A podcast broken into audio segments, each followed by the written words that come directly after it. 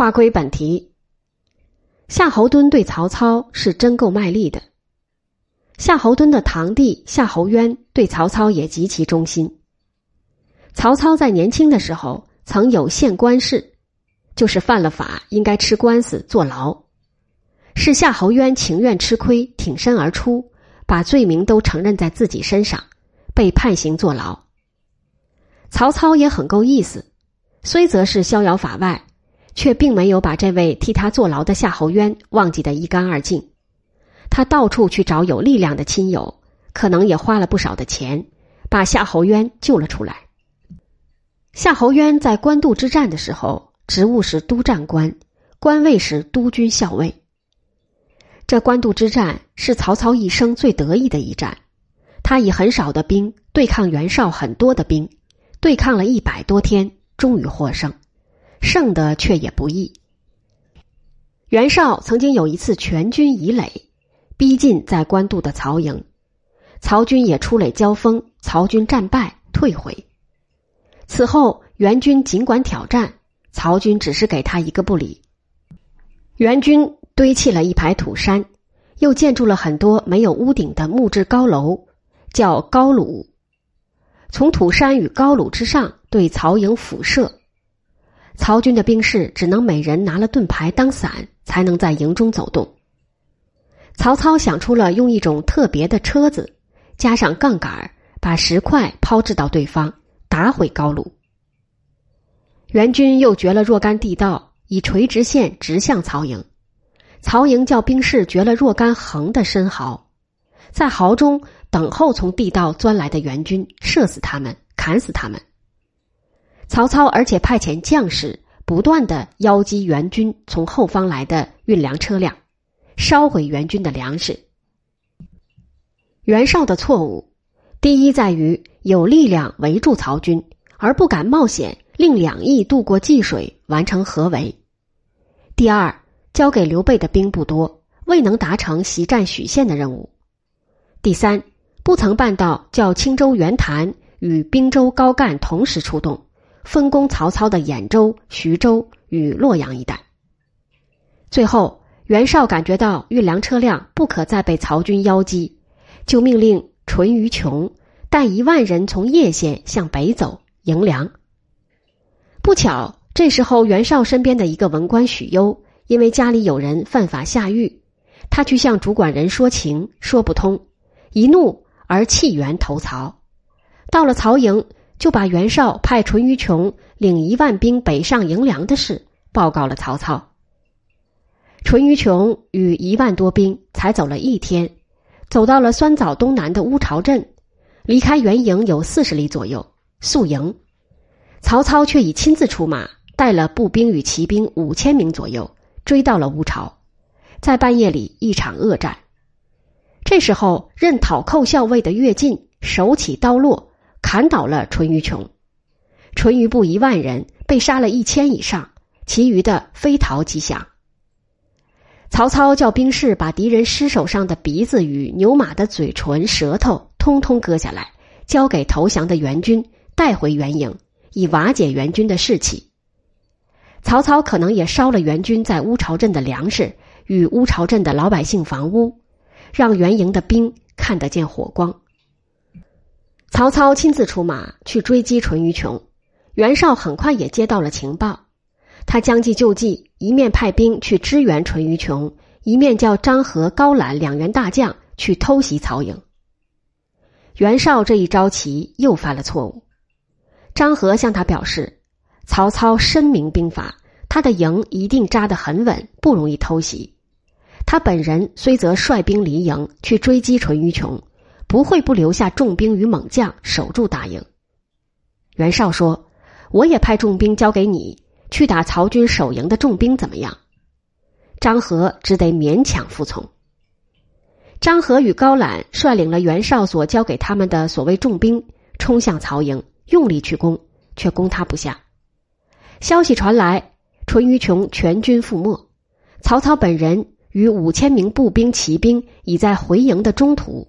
即将来到，张合与高览二人心慌，对曹操既害怕又佩服，对袁绍既怨恨又看不起，于是互相商量了一下以后，便双双放下武器，走向曹营投降。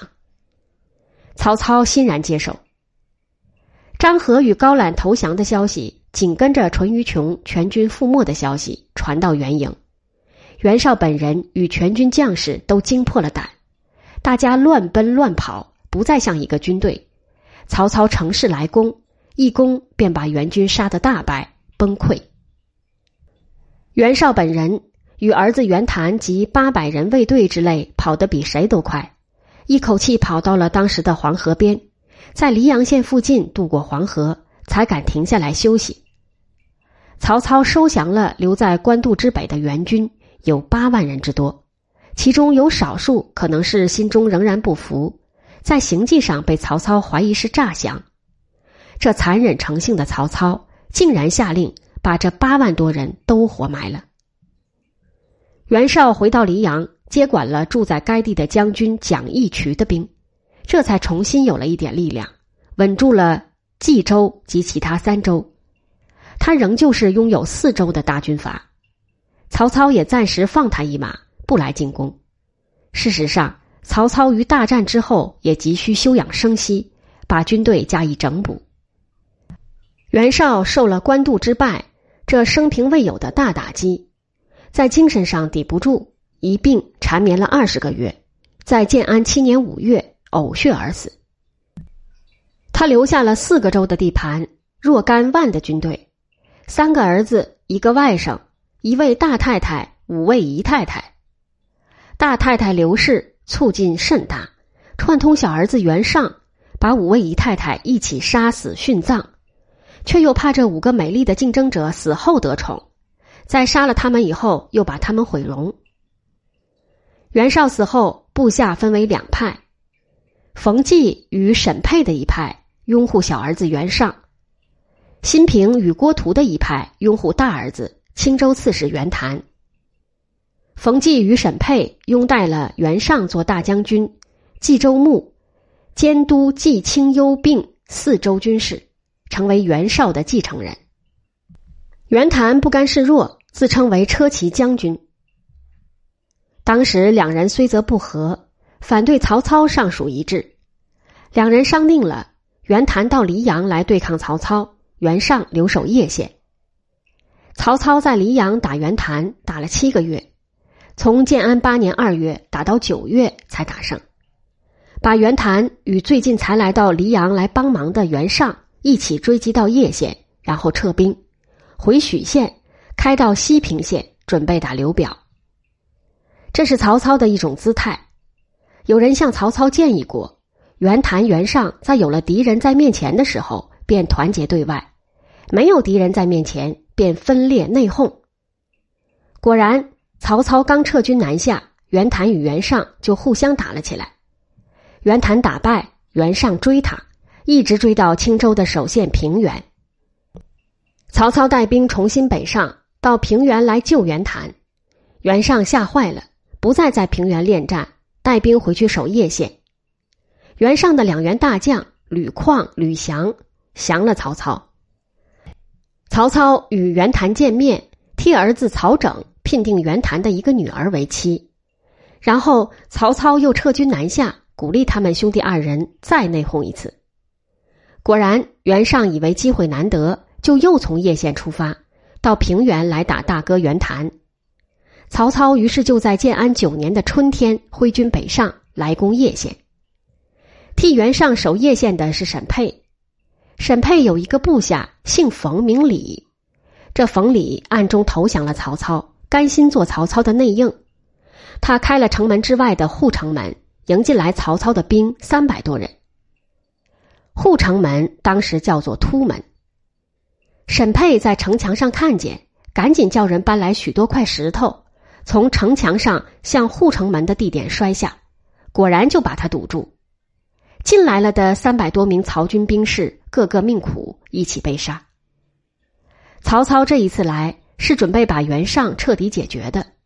他在五月间叫人在邺城的周围掘一道四十里长的壕。沈佩站在城墙上，对曹军掘壕的兵密切注视。他见到掘成的壕既窄且浅。任何男人都可以跳得过去，忍不住笑出声来。他心想：曹操徒有虚名，并无军事上的真才实学，因此他也就不再关心这无济于事的长壕了。过了几天，曹军奉了曹操的命令，于一夜之间把这四十里长的壕加宽加深，宽加到两丈，深也加到两丈，而且引进来漳河的水。从此，叶县的县城就变成了孤岛，和外面完全隔绝。隔绝了足足三个多月，从五月到八月，城里的人民饿死了一大半。袁尚在七月间曾经终止进攻哥哥的平原，带了一万多人回来援救叶县。他走到距离叶县不远漳水的弯曲之处，便被曹操围住。部下的将官马延等人纷纷向曹操投降。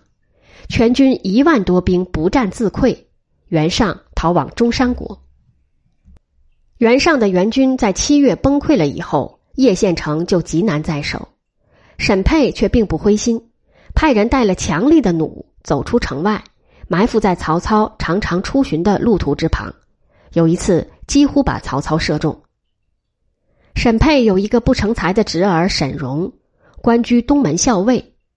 这沈荣在半夜开了城的东门，放了曹操的兵进来。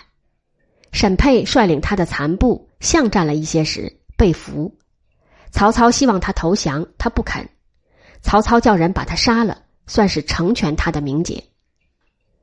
邺城破了以后，袁绍的外甥高干望风而降，曹操叫他继续做兵州刺史。袁谭这个不知死活的人，竟然趁火打劫，侵占了。冀州的若干郡县，把袁尚从中山国打走。袁尚逃往幽州，依附袁熙。曹操写信责备袁谭，也宣布了自己儿子曹整与袁谭的女儿绝婚。曹操先把袁谭的女儿送走，然后才向袁谭的所在地平原进军。袁谭放弃了平原，退守南皮县。次年，建安十年正月，曹操的大兵开到南皮。两军正待交锋，袁谭忽然披下头发，冒充疯子，骑马逃走。他被自己的人追到，摔下马来，被这人砍下了头，提到曹营领赏。